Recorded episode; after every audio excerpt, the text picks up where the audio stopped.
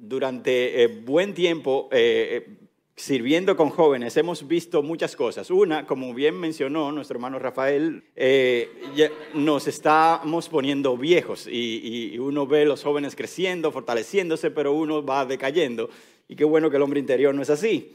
Sin embargo, una de las características importantes es que uno ve jóvenes pasando etapa por etapa y los padres también van viviendo esas etapas. Son adolescentes, pasan, se gradúan del colegio, pasan y, ya a la universidad, terminan la universidad, luego se casan y así los padres van con ellos. Y en muchas de esas ocasiones una frase era como repetida, incluso yo mismo la repetía y los padres la repetían y hasta los mismos jóvenes la repetían y nosotros los cristianos la usamos con mucha frecuencia. Cuando termina una, una etapa, un tiempo importante en nuestra vida, con frecuencia decimos, Ebenezer, hasta aquí nos ha ayudado el Señor. Yo me enteré que ustedes tienen cuatro años ya, ¿cierto? Como iglesia. ¡Wow! Desde la distancia hemos escuchado, hemos visto la obra grandiosa de gracia que ha venido manifestándose en ustedes y es muy evidente aquí. Y me imagino las veces que ustedes han podido decir también esa frase, Ebenezer, hasta aquí nos ha ayudado el Señor. Y es una frase bíblica. Pero en una ocasión yo, ah, después que la dije, me quedé pensando, Joel, ¿realmente sabes dónde está esa frase? ¿Por qué fue usada? ¿Cuál fue el contexto de esa frase? ¿Qué historia hay detrás de esa frase hasta el momento en que este profeta juez Samuel la mencionó? Y es posible que usted sí conociera eso desde hace mucho tiempo, pero, pero en mi caso yo desconocía los detalles y Dios me inclinó a estudiar un poco desde el inicio de Primera de Samuel hasta el capítulo 7, donde se dice esa frase, y pude ser confrontado, ministrado, motivado y a la vez enfocado en un Dios no solamente que da victoria, sino un Dios que perdona al más vil pecador. Yo quisiera que usted vaya conmigo al momento donde se dijo esa frase, en Primera de Samuel, capítulo 7, versos desde el 12 al 14. Primera de Samuel 7, del 12 al 14, y es importante que usted tenga su Biblia o abierta o encendida porque vamos a leer muchos pasajes de Primera de Samuel para poner eh, esta frase en contexto.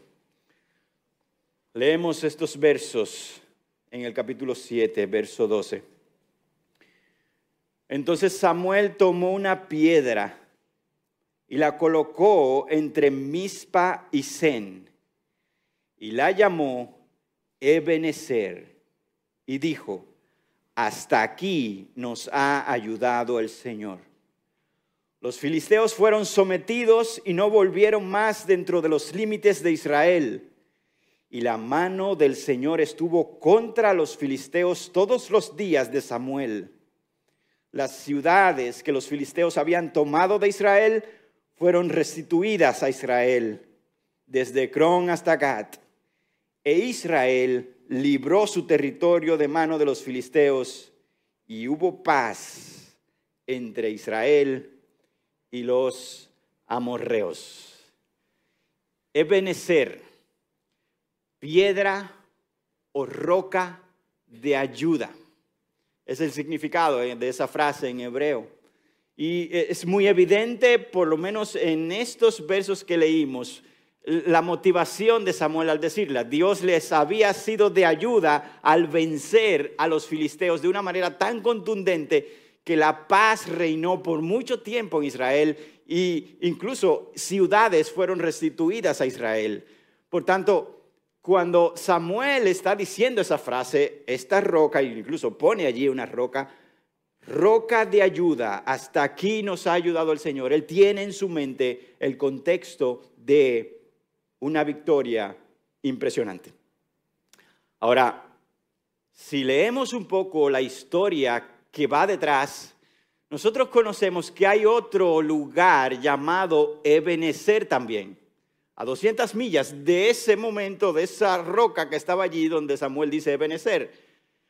Y si nos devolvemos al lugar y al momento en la historia de ese lugar, lamentablemente ese otro Ebenezer no era un lugar de victoria, fue un lugar de completa derrota. Un lugar de tristeza, de dolor y yo diría de oscuridad para Israel.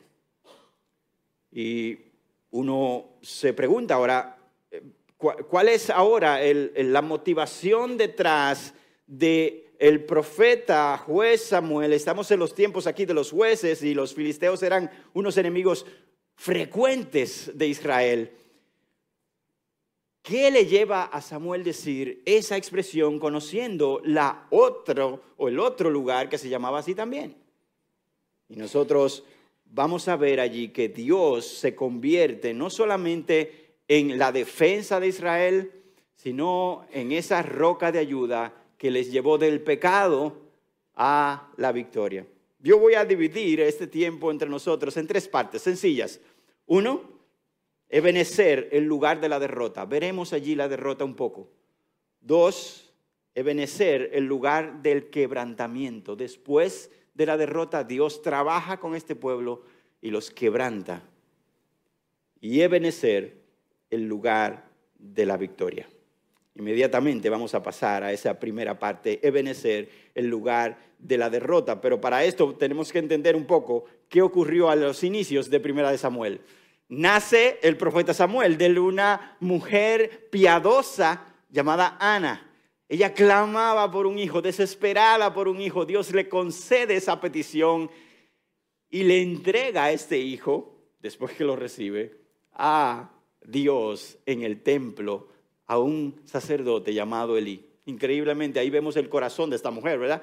Después de orar tanto tiempo por un hijo, ella entrega a ese hijo al servicio del Señor en el templo. Esto no quiere decir que no tenía contacto con él y, con frecuencia se veían, pero eh, allí vemos el surgimiento ahora de un profeta, un niño que está allí en el templo y fue cuidado por nada más y nada menos que un gran sacerdote llamado Elí. Gran sacerdote lo digo por el tiempo que estuvo sirviendo y porque nunca se restringió a la obra de Dios. Sin embargo, aquellos que hemos leído mucho acerca de la palabra de Dios, sabemos que Elí tenía sus debilidades y esas debilidades eran serias. Él envejeció, este sacerdote, y un par de sus hijos comenzaron a ayudarle en la labor de sacerdote. Pero estos hijos no eran para nada santos ni piadosos. Y allí vamos a ir viendo por qué vino la derrota. Vaya conmigo, por favor, a 1 Samuel capítulo 2, versos del 12 al 17.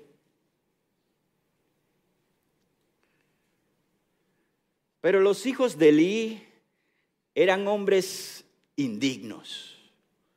No conocían al Señor ni la costumbre de los sacerdotes con el pueblo. Cuando alguien ofrecía sacrificio, venía el criado del sacerdote con un tenedor de tres dientes en su mano mientras se cocía la carne. Lo introducía en la cazuela, la olla, la caldera o el caldero y todo lo que el tenedor sacaba lo tomaba el sacerdote para sí. Así hacían ellos en Silo con todos los israelitas que iban allí. Además, antes de quemar la grasa, el criado del sacerdote venía y decía al hombre que ofrecía el sacrificio, da al sacerdote carne para asar, pues no aceptará de ti carne cocida, sino solamente carne cruda. Y si el hombre le decía, ciertamente deben quemar primero la grasa y después toma todo lo que quieras. Él respondía, no, sino que me darás ahora, y si no la tomaré por la fuerza. Verso 17. El pecado de los jóvenes era muy grande delante del Señor, porque despreciaban la ofrenda del Señor. Sacerdotes, representantes del pueblo delante de Dios y viceversa Hombres que tenían que vivir bajo un estándar riguroso de ejemplo y de piedad, pero que en este caso se aprovechaban de su posición para obtener beneficio, para satisfacer sus deseos. No voy a entrar mucho en los detalles de lo que significaba y cómo eran los sacrificios en ese tiempo, pero simple y llanamente había un cordero, algo de carne que se entregaba, y allí esa carne debía ser cocida en el fuego, y una vez cocida y toda la grasa fuera eh, ya consumida, entonces de allí sí se podía tomar para eh, los sacerdotes. Sin embargo, estos sacerdotes no esperaban que la grasita se fuera. La grasita es buena, hermano, no sé si usted... Pero yo soy muy débil con la grasa y mi esposa me ayuda mucho en eso. Sin embargo, estos sacerdotes querían esa grasa y tomaban antes que se consumiera. Incluso preferían la, la carne cruda para ponerla, ¿verdad?, a cocinar y tener ahí todo el sabor. Pero la palabra de Dios dice que debido a esta acción, el pecado de estos jóvenes era muy grande porque despreciaban lo que es esta ofrenda para el Señor. El verso 22 nos da un poco más de detalles de cómo eran estos jóvenes también. Elí era ya muy anciano y oyó todo lo que sus hijos estaban haciendo a todo Israel y cómo se acostaban con las mujeres que servían en la entrada de la tienda de reunión no solamente tomaban de la ofrenda para sus deseos, sino que en medio del servicio, allí en la tienda de reunión, como le llamamos el tabernáculo, donde se hacían sacrificios y se adoraba al Señor, ellos con las que servían allí, se acostaban. Ciertamente, hermanos, estos eran hombres, como dice aquí, indignos. Y, a mí me gustó mucho esa traducción, porque si los traductores lo hubieran dejado igual, nosotros no hubiéramos entendido nada. Porque allí lo que dice en hebreo es, estos eran hijos de Belial. Y Belial no era más que una entidad más demoníaca que representaba todo lo profano del universo. Egoísmo, bajeza, corrupción de carácter, todo eso era Belial. Y ser un hijo de Belial era ser como Él. Hombres indignos. Si usted recordará a, Ana, la madre de Samuel, el profeta, cuando va al templo a orar, ella está allí en silencio orando, ¿se recordarán? Y allí está clamando y llora. Y Elí, el sacerdote, la ve allí y dice, está, borracha, creo que está. Solamente oía la, boca moviéndose y, así le llama la atención. Pero Ana utiliza esta misma expresión de indignidad para defenderse y dice, no tenga a su sierva por mujer indigna. Allí una vez más la expresión es, no tenga a su sierva por hija de Belial. Hombres indignos que debían tener su servicio a Dios como algo muy honroso, despreciaban ese servicio y la ofrenda el capítulo 2, verso 12, nos da la razón, la raíz de por qué esos hombres eran así. Dice así, no conocían al Señor ni la costumbre de los sacerdotes con el pueblo. Oh hermanos, esa expresión no es ligera, porque estamos hablando de sacerdotes. Nada más por ser judíos, ellos eran entrenados en la ley de Dios desde pequeños a aprendérsela siendo sacerdotes, ellos tenían una mayor rigurosidad para ese entrenamiento, para servir a Dios. Por tanto, decir que no conocían al Señor era algo hasta contraproducente. ¿Cómo va a ser? Es como decir hoy, ya este hombre terminó su seminario, tiene un doctorado en PhD en teología, pero no conoce al Señor. ¿Será posible eso? ¿Será posible saber mucho de Dios sin conocer a Dios? Dios nos libre de esa condición. El pastor Rafael terminaba la escuela dominical en esta mañana diciendo, Dios ayúdanos a no ser más inteligentes, sino más santos.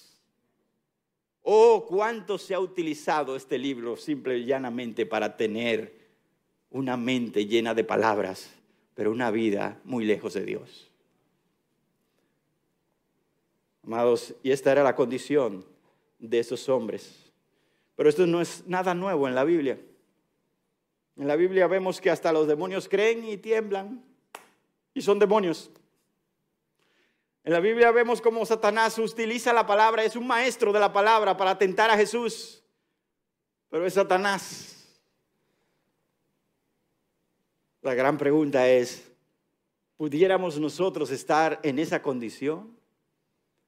Porque como veremos más adelante, esa condición es la que lleva a estos hombres y a todo un pueblo a una derrota humillante. El pastor John Piper, muy conocido, ¿verdad? Dijo esta, frase. Tú puedes leer teología 10 horas al día por 40 años y no conocer a Dios como hermoso, como aquel que satisface completamente o como el más grande tesoro de tu vida.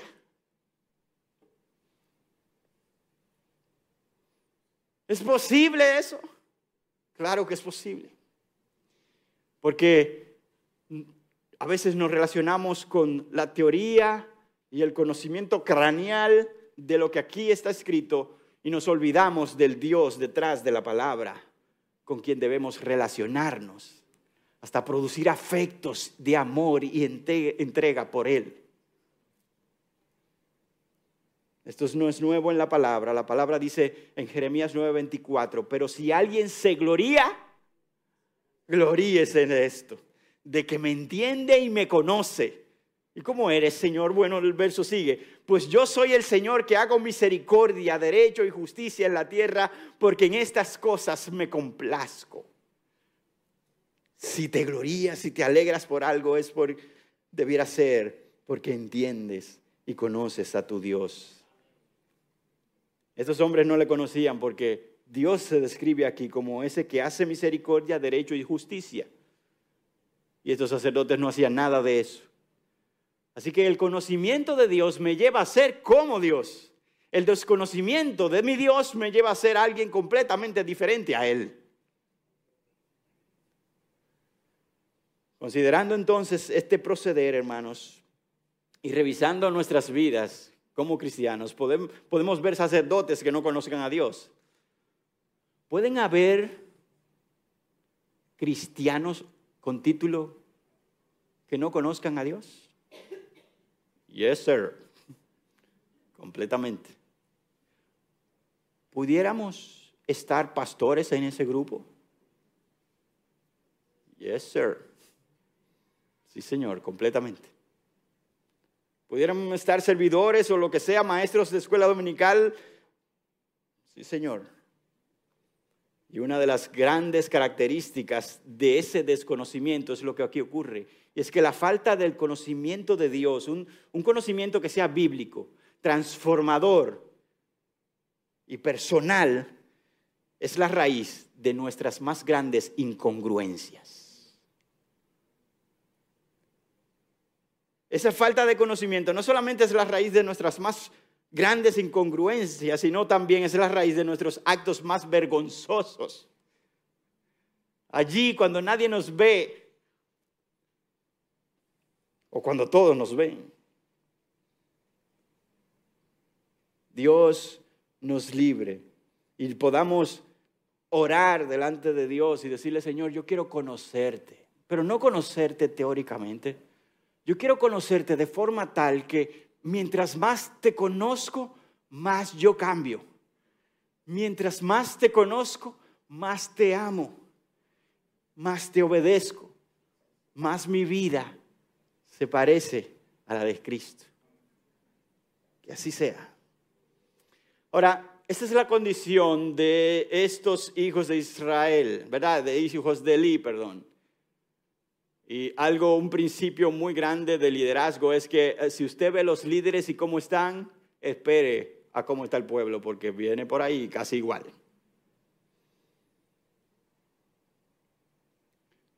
Sin embargo, nosotros podemos ver que no solamente los hijos estaban en una condición triste, sino que su padre también, y lo habíamos mencionado, ¿verdad?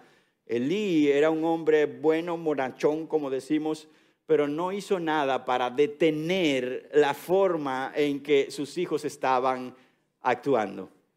Dos mensajes llegaron a Elí advirtiéndole, mira, hey, está pasando algo, haz algo. Uno fue por un hombre de Dios que no se sabe, no se sabe el nombre, verso 2, verso 29, este hombre viene y le dice estas palabras a Elí sobre sus hijos. ¿Por qué pisotean mi sacrificio y mi ofrenda que he ordenado en mi morada? Y honras a tus hijos más que a mí, engordándose ustedes con lo mejor de cada ofrenda de mi pueblo. Ahí está una de las raíces del problema. Un sacerdote, un líder, un padre que debía amar y honrar a Dios más que a sus hijos, hizo lo inverso. Y hermano, eh, hay una gran tentación de caer en ello. Ay, son tan lindos. Son tan indefensos. Y la mía tan silla de ruedas está. Por una caída leve que tuvo. Pero uno le añoña, le consiente, le, le quiere proveer, le quiere proteger. Pero el error está en que cuando salga el pecado de esos angelitos, nosotros sigamos como si nada hubiera pasado. Y Elí no hizo nada. El verso 34 sigue diciendo, y para ti, esta será la señal que vendrá en cuanto a tus dos hijos, Ofni y Finés. En el mismo día morirán los dos. Te lo advertimos, Elí, esta será la consecuencia. El segundo mensaje que vino a Elí por esta condición fue en una visión que llegó a Samuel en el capítulo 3, verso 13. A Elí, Samuel, yo le he hecho saber que estoy a punto de juzgar su casa para siempre a causa de la iniquidad de la cual él sabía, pues sus hijos trajeron sobre sí una maldición y él no los reprendió. Oh, amados, si hay un papel central en la vida de un padre y de una madre, es ser estorbo al pecado de sus hijos. Es verdad que somos instrumentos de gracia y representamos a este Dios de amor, pero representamos a un Dios santo también. Y tú debes de ponerte de pie ponerte de frente a tus hijos cuando el pecado surja. Es posible que ellos crezcan y después hagan lo que quieran, pero que nunca digan, mami nunca me lo dijo, o papi nunca me dijo nada. No. Elí dijo al Señor, el Señor que haga lo que bien le parezca.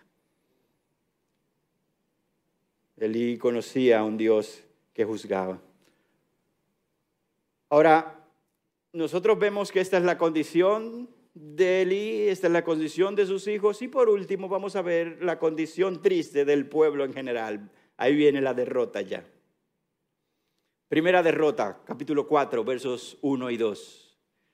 Cuando Israel salió para enfrentarse en batalla con los filisteos, acampó junto a Ebenezer. Este es el primer, Ebenezer mientras que los filisteos habían acampado en Afec.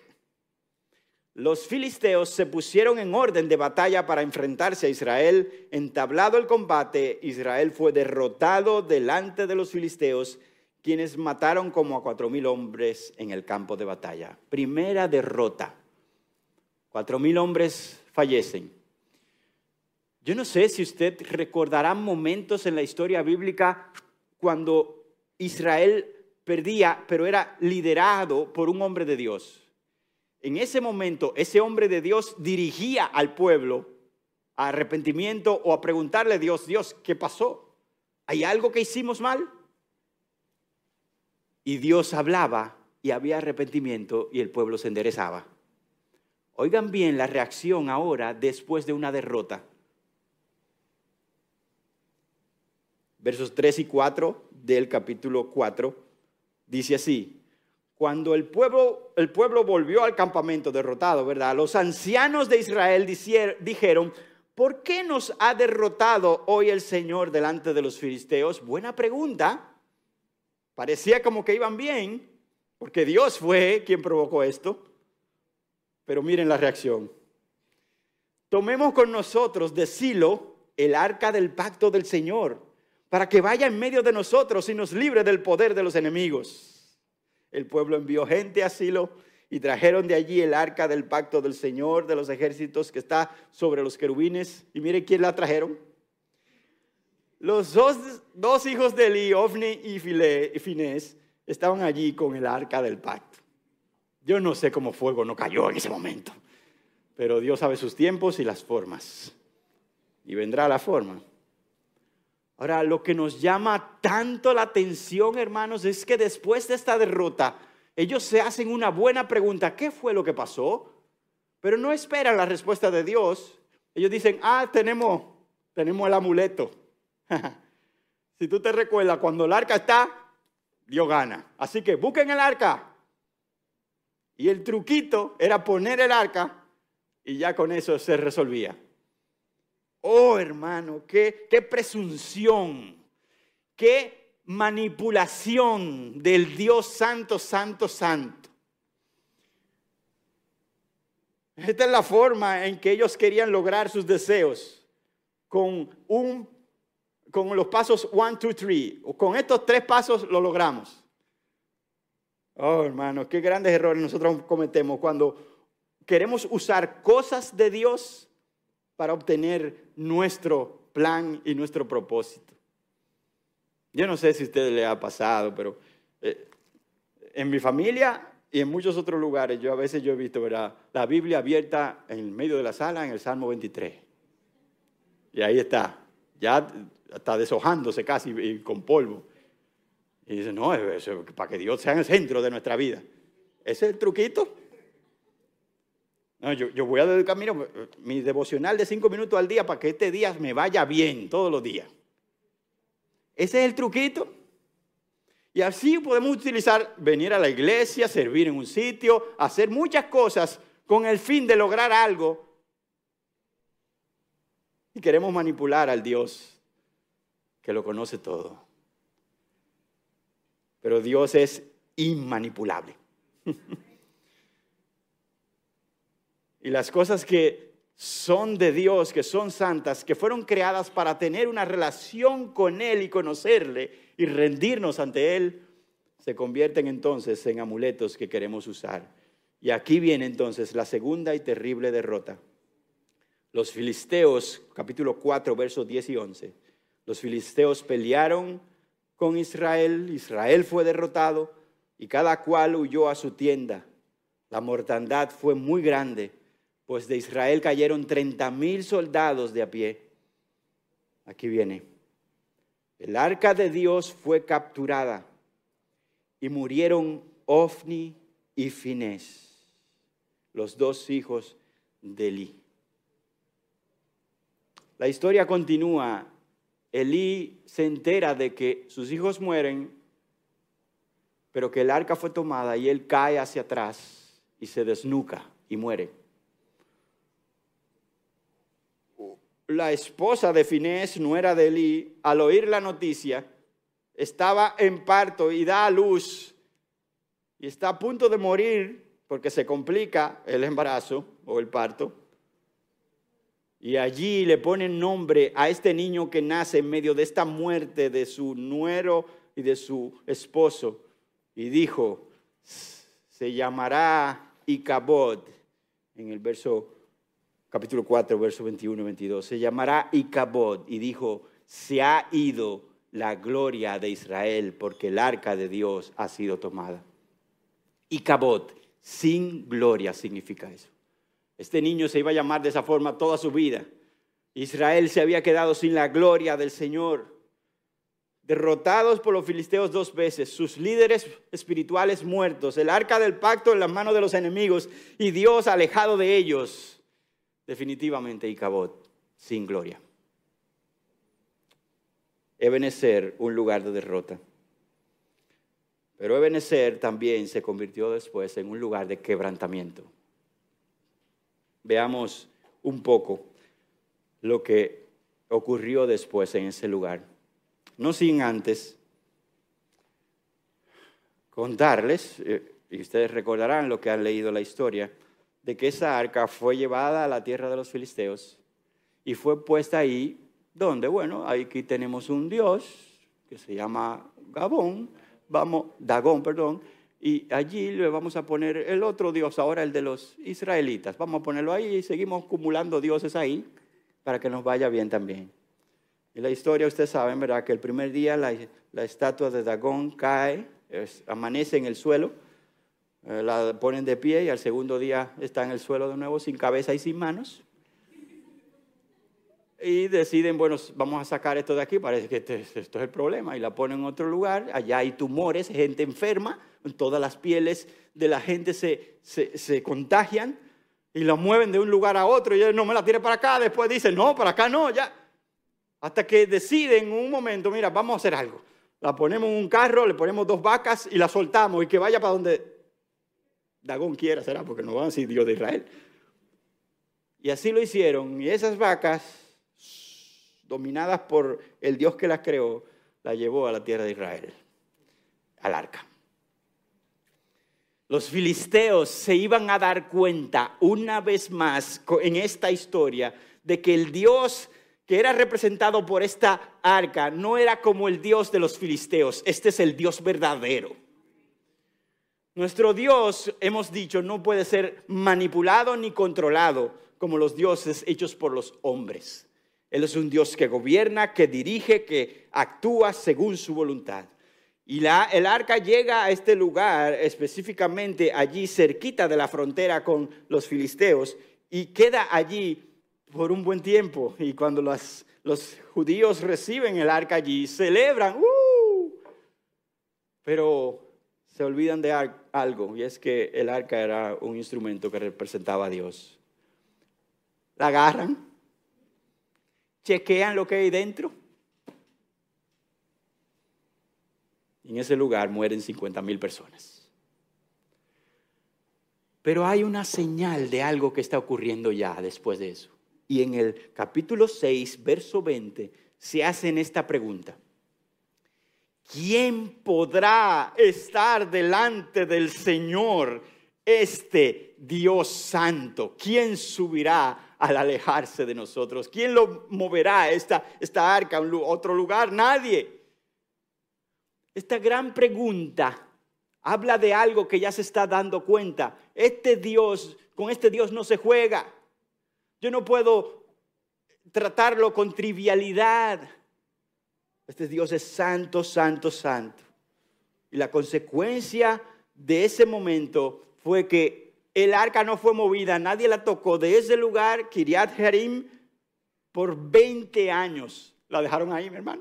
¿Y quién la va a mover? No, yo no. ¿Y tú? No. Se quedó ahí por 20 años.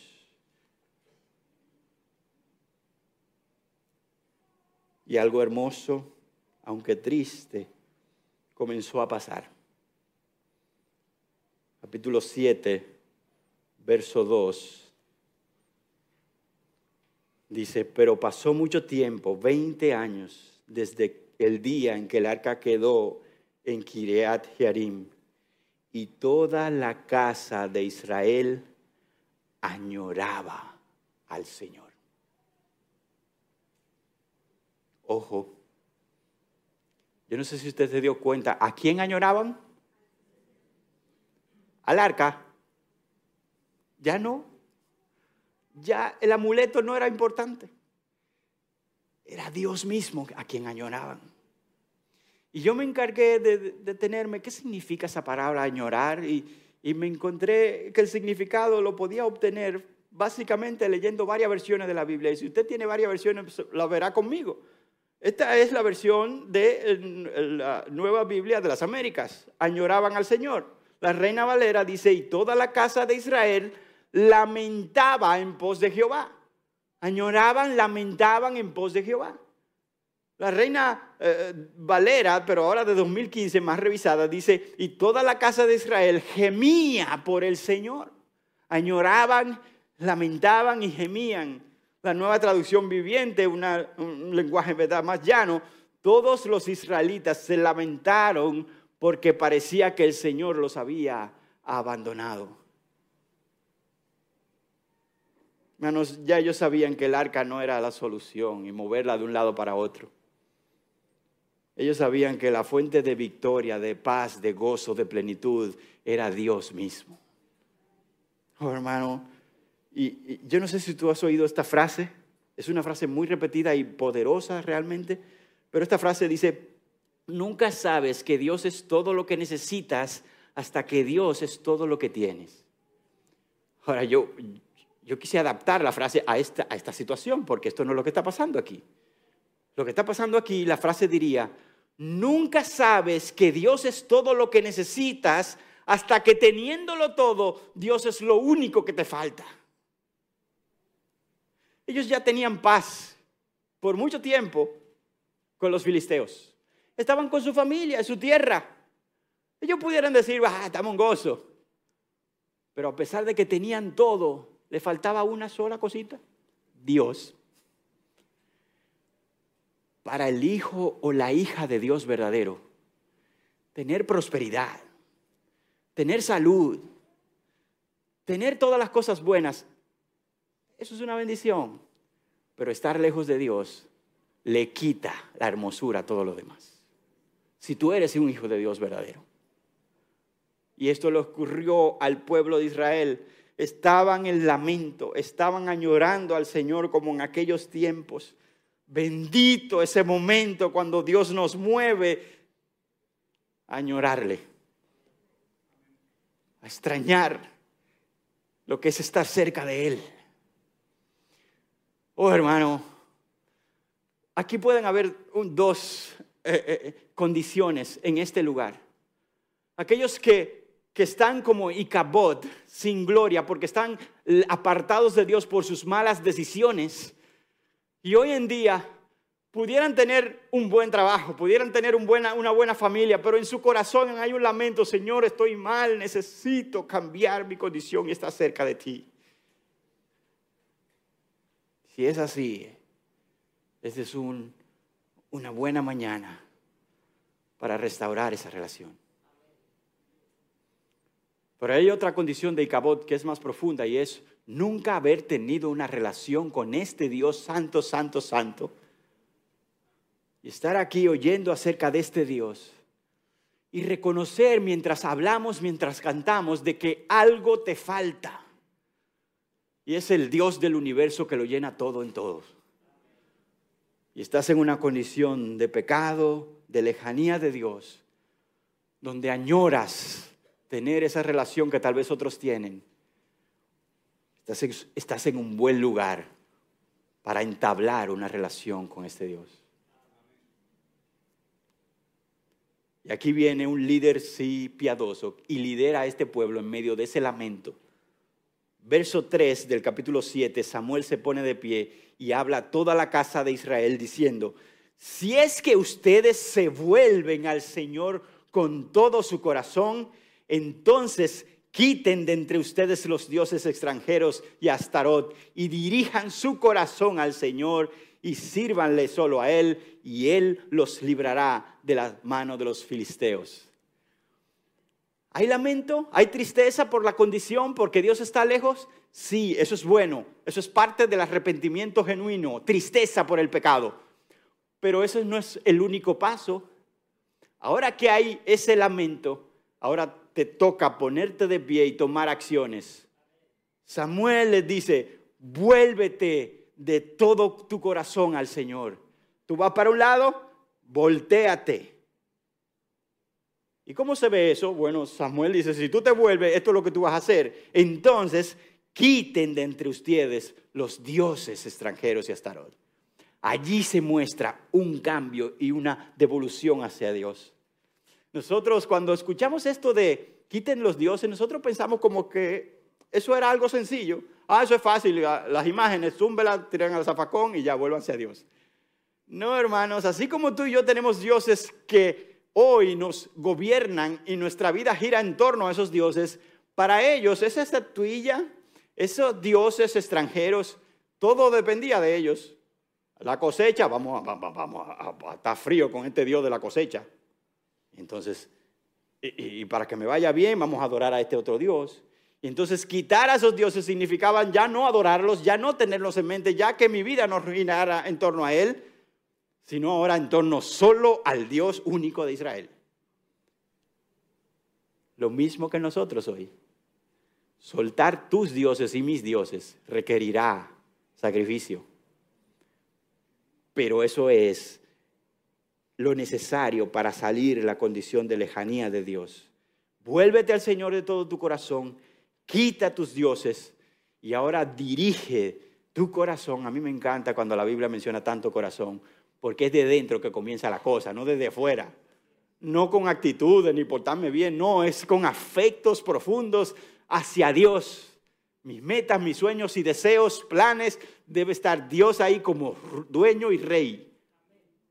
Dirige tu corazón y sírvele solo a Él y Él les librará. Oh, qué, qué gran enseñanza, hermanos. Muchos nos podemos quedar solamente en el lamento. Ay, yo estoy mal.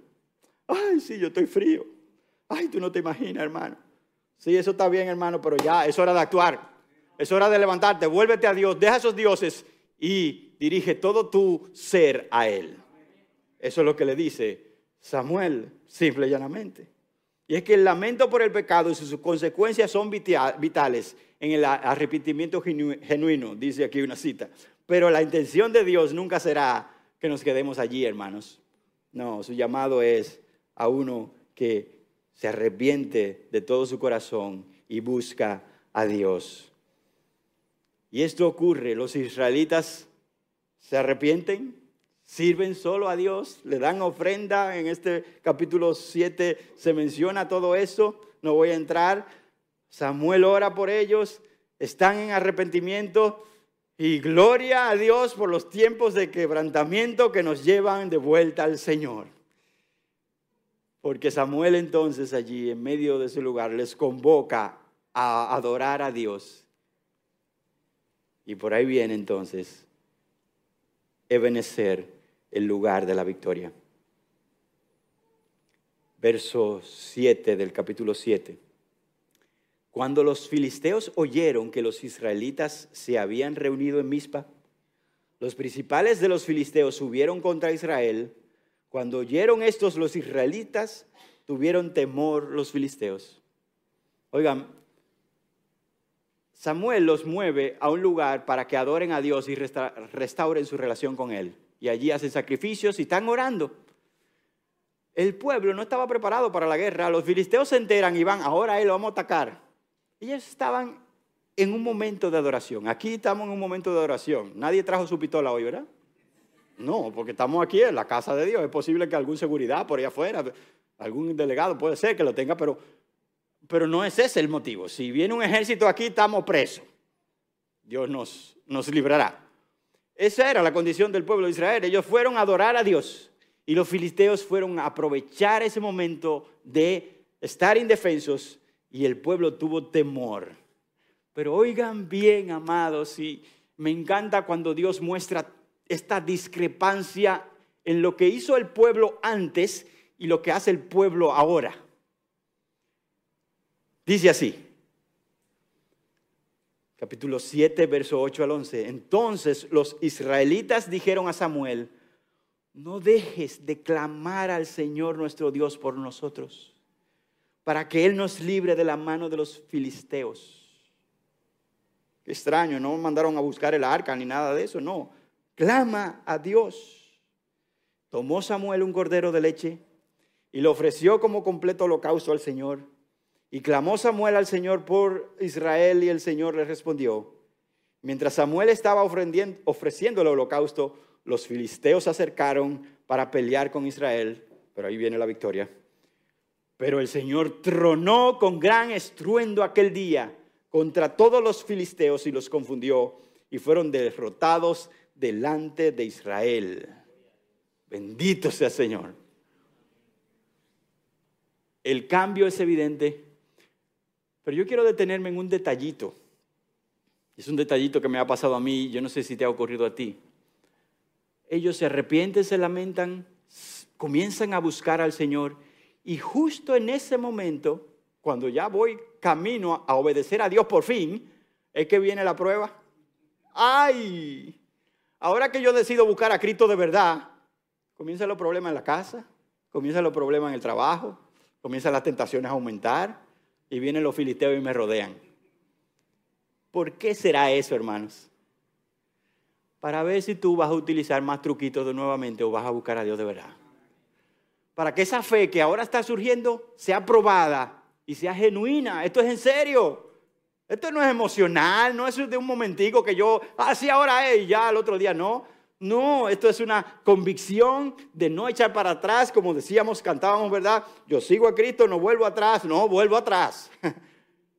Y esa fe es probada allí, ¿verdad? Para validar si realmente dependemos de Dios, para comprobar de que esta vida cristiana es una lucha realmente y no es paz todo el tiempo, para saber que aunque estemos en tribulación, nuestra esperanza y gozo no está en este mundo. Cristo lo dijo, ¿verdad? Tendréis tribulación, pero confíen, yo he vencido al mundo. Si estás buscando a Dios con intención ahora y las pruebas están aumentando, brother, bienvenido al club. Eso es lo natural.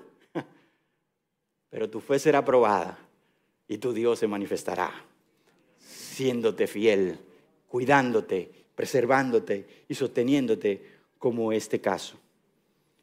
En la Biblia no hay nada puesto porque sí.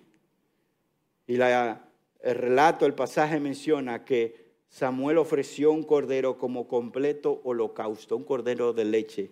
Clamó y el Señor les respondió. Todo el Antiguo Testamento, amados, apunta directamente al Nuevo Testamento. Este corderito de leche que se ofreció como cordero, como completo holocausto, apunta a un cordero glorioso. El cordero de Dios que quita el pecado del mundo. Y que no solo rescata a los suyos de sus problemas, de sus guerras, sino de la peor condición posible, condenación eterna. Cristo, ese es el cordero. Para para tener una buena relación con Dios en el Antiguo Testamento era necesario santidad, igual que hoy, pero era necesario que alguien muriera en mi lugar. Dios en su gracia propuso e implementó el, el, programa de sacrificios para que eso se diera y los sacrificios cubrían momentáneamente el pecado del pueblo. Pero eso apuntaba, eso era un tipo, ¿verdad? De lo que había de venir en Cristo, un cordero que iba a quitar el pecado por siempre y para siempre, para todo aquel que crea en Él. Si tu, condición es de Icabod, de estar sin gloria, lejos de Dios, la única forma de entablar una nueva relación con Dios es a través del cordero, es a través de Cristo, es a través de que te devuelvas, sí, pero no en tus fuerzas, sino creyendo y depositando tu fe en el cordero de Dios y serás libre.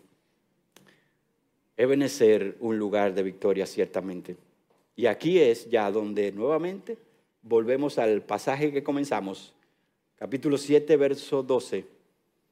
Entonces Samuel tomó una piedra y la colocó entre mis paisén y la llamó Ebenezer. Y dijo, hasta aquí nos ha ayudado el Señor. Ahora tú entiendes el contexto de esa frase. No es una frase simplemente de que, ah, qué bueno, Dios, me fue bien en este año, Ebenezer, hasta aquí. No, es una frase que incluye tus pecados y mis pecados. Nuestra rebeldía ante un Dios santo. Nuestras formas de manipular sus cosas para nuestros deseos.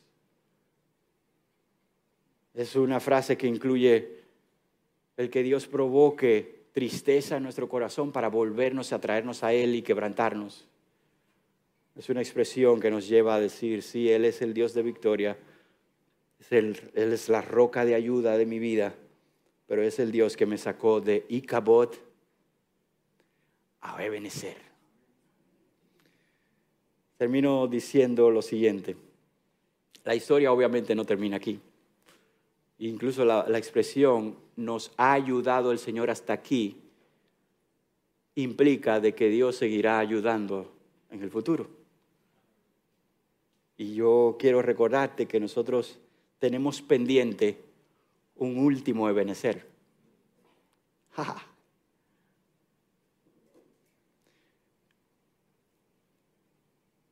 Y estoy seguro que aquellos fieles hijos de Dios, salvos por gracia, cuando se encuentren con su Cordero de Dios, Salvador eterno, después de vivir en esta tierra, ya haber pasado todo el pecado y toda la historia de frustración que hemos tenido, y estar delante del Cristo que los salvó, van a vocear, no van a decir, van a vocear con todo ímpetu, Ebenecer, hasta aquí tú me has ayudado, Señor, hasta aquí, bendito sea tu nombre.